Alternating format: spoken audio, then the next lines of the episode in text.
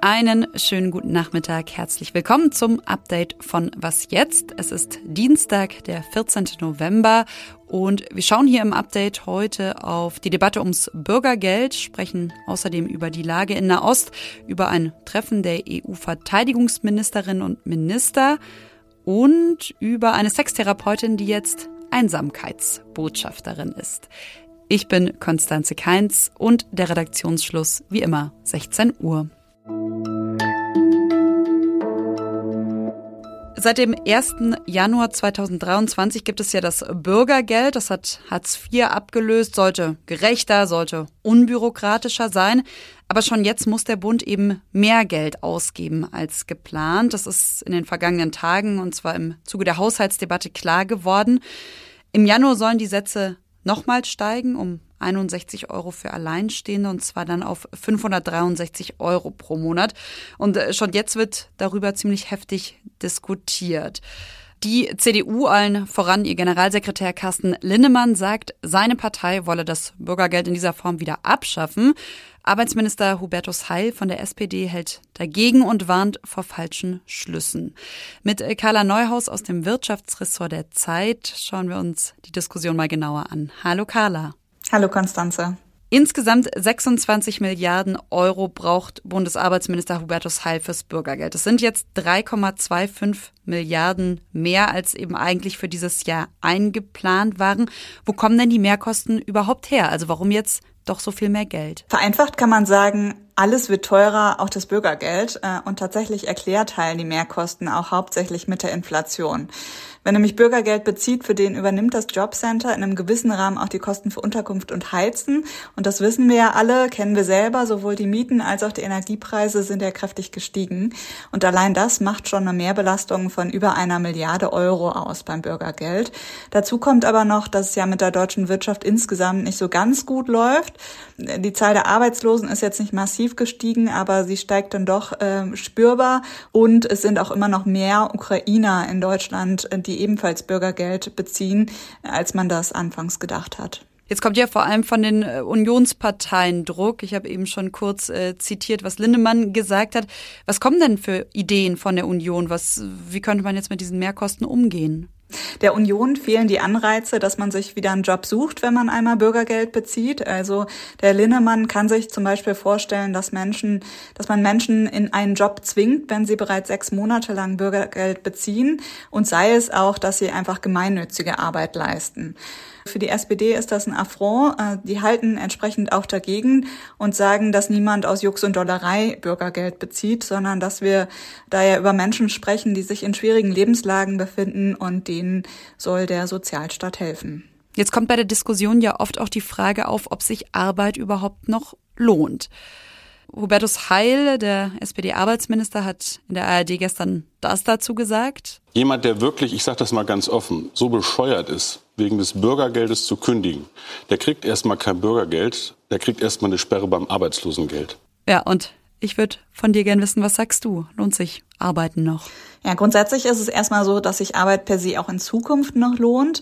Deshalb ist die entscheidende Frage eigentlich gar nicht so sehr, ob jemand arbeitet, sondern wie viel jemand arbeitet. Vor allem, wenn wir auf eine Familie schauen, die auch noch ähm, Leistungen für die Kinder erhält oder wenn wir auch, gerade auf eine Familie schauen, die in einer Stadt wie München wohnt, wo die Mieten besonders hoch sind, wo es also nochmal mehr Wohngeld gibt. Also das muss man alles mit einrechnen und deshalb ist es im Einzelfall, äh, kann das durchaus unterschiedlich ausfallen. Alles klar, vielen Dank, liebe Carla. Gerne, Konstanze. Auch heute schauen wir in diesem Update nach Nahost. In Gaza hat die israelische Armee nach eigenen Angaben jetzt die Kontrolle über einige Regierungsgebäude übernommen, die eben von der Hamas beherrscht werden. Über das Parlament zum Beispiel und auch über Gebäude der Polizei. Ein ziemlich wichtiges, ein zentrales Gebäude, um das es viel gegangen ist und immer noch geht, ist ja Das Al-Shifa-Krankenhaus in Gaza, unter dem Krankenhaus, da vermutet Israel ja die Kommandozentrale der Hamas. Das Krankenhaus ist ja die größte Klinik im Gazastreifen und es ist eben auch der Ort, an dem nach Ausbruch des Krieges Zehntausende Menschen Schutz gesucht haben. Jetzt hat auf X Ärzte ohne Grenzen geschrieben, dass die Lage dort sehr schlecht sei, unmenschlich sei. Und nach Angaben des Direktors des Krankenhauses wurden heute 179 Tote in einem Massengrab beigesetzt. Außerdem wurde heute bekannt, dass die Hamas bei der Terrorattacke am 7. Oktober auch eine der prominentesten Friedensaktivistinnen in Israel ermordet hat. Vivian Silva heißt sie. Noch vor einigen Monaten, da hat sie aus Gaza bzw. von der Grenze kranke Kinder abgeholt, hat sie zur Behandlung in israelische Krankenhäuser gebracht. Sie hat sich für die Rechte der Palästinenserinnen und Palästinenser eingesetzt, auch für eine Zwei-Staaten-Lösung. Und diese Meldung über ihren Tod, die haben wir heute hier nochmal herausgegriffen. Sie ist nur eine unter vielen Meldungen aus dem Krieg über menschliches Leid, aber sie zeigt eben auch nochmal, wie brutal dieser Angriff am 7. Oktober war. Und vom Nahen Osten schauen wir in die Ukraine, auf einen Krieg, der zurzeit hier manchmal gefühlt etwas kurz kommt. Die Ukraine geht in den zweiten Kriegswinter und es könnte, so hieß es von den Maltesern heute, ein Winter werden, der noch schwieriger wird als der vergangene. Warum? Die Hilfsorganisation befürchtet, dass es längere Ausfälle von Strom und Heizungen geben könnte. Über Angriffe auf die ukrainische Infrastruktur hat heute in Brüssel bei einem Treffen der EU-Verteidigungsministerinnen und Minister auch Boris Pistorius gesprochen. Der Krieg, den Russland gegen die Ukraine führt, ist nach wie vor brutal rücksichtslos und äh, wir müssen alle, wir rechnen alle damit, dass im Winter, und das ist ja schon abzusehen, die Angriffe auf die ukrainische Infrastruktur zunehmen werden. Und deswegen werden wir unsere ukrainischen Freunde auch in diesem Winter, in diesem zweiten Kriegswinter weiter unterstützen. Freigegeben hat die EU nun Geld für humanitäre Hilfen. 100 Millionen Euro sollen direkt an die Ukraine gehen und dann nochmal 10 Millionen an die Republik Moldau für die Versorgung von ukrainischen Geflüchteten. Und Boris Pistorius hat in Brüssel auch schon mal einen Ausblick darauf gegeben, was Deutschland noch tun wird, und zwar die Militärhilfe für die Ukraine 2024 verdoppeln. 8 Milliarden plus 2 Milliarden Verpflichtungsermächtigung wären ein starkes, sehr deutliches, aber auch nicht leicht zu stemmendes Signal an die Ukraine, dass wir weiter an ihrer Seite stehen. Zwischen all diesen Meldungen, was die EU, was Deutschland der Ukraine jetzt an finanzieller Unterstützung verspricht, musste Pistorius aber auch verkünden, dass die EU ihre Versprechen wahrscheinlich nicht einhalten könne, der Ukraine bis März eine Million Schuss Munition zur Verfügung zu stellen. Jetzt wollen die Staaten wohl enger mit der Industrie zusammenarbeiten, damit eben mehr Munition produziert wird. An dieser Stelle bekommen Sie heute noch kurz und knapp zwei weitere Meldungen des Tages. Ein Update zu unserer Frühfolge. Lieber einig mit 28 als zerstritten mit 38 sagt linken Fraktionschef Dietmar Bartsch und verkündet dann direkt auch noch das Ende der eigenen Fraktion im Bundestag, und zwar zum 6. Dezember. Hintergrund, darum ging es heute Morgen in der Frühfolge ja ausführlich, ist die Abspaltung einer Gruppe um Sarah Wagenknecht, ohne die die Linksfraktion eben ihre Mindestgröße von 37 Abgeordneten verliert.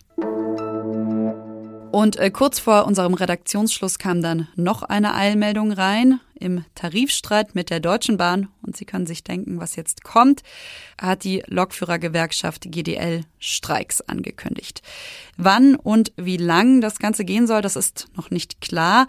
Heute Nachmittag hat die GDL der Deutschen Bahn jedenfalls schon mal den Streikbeschluss übermittelt. Was noch? Kennen Sie diese Stimme? So I don't have all the answers. But I do have some remedies. Dr. Ruth Westheimer, bekannt als Psychologin und Sexberaterin, sagt, sie hat nicht alle Antworten, aber sie kann zumindest ein bisschen Abhilfe schaffen. Und zwar Abhilfe bzw. Hilfe gegen Einsamkeit. Westheimer war Sextherapeutin, hat rund 40 Bücher geschrieben und wurde in den 80ern durch viele Fernsehauftritte berühmt. Jetzt ist sie ehrenamtliche Anti-Einsamkeitsbotschafterin. Und zwar die erste im US-Bundesstaat New York. Because I feel that I still have the strength and the, uh, the ability to be of help Halleluja, soll sie gesagt haben, als die Anfrage kam und äh, dass sie ab jetzt Tag und Nacht dafür arbeiten will, dass sich die New Yorker und New Yorkerinnen eben weniger einsam fühlen. Als ich die Meldung gelesen habe, da habe ich mir dann auch direkt nochmal die Zahlen für Deutschland angeschaut. Laut einer Umfrage der Stiftung Deutsche Depressionshilfe fühlt sich ein Viertel der Erwachsenen in Deutschland sehr einsam. Und weil mich diese Zahl irgendwie wirklich nachdenklich gemacht hat, habe ich an der Stelle auch nochmal ein bisschen Good News rausgesucht. Eine deutsche Dr. Root gibt es nämlich auch hier bei uns. Als bundesweit erste Kommune hat Berlin-Reinickendorf im Sommer entschieden, einen Einsamkeitsbeauftragten einzustellen. Und das war's von Was jetzt am Dienstagnachmittag und von mir, Konstanze Keins. Wie immer freuen wir uns über Ihre Nachrichten, Ihre Mails an wasjetzt.zeit.de. Und morgen begrüßt Sie hier dann meine Kollegin Elise Landcheck und spricht über das Treffen zwischen Biden und Xi und ja, was davon zu erwarten ist. Ich wünsche Ihnen einen schönen Abend. Tschüss, machen Sie es gut.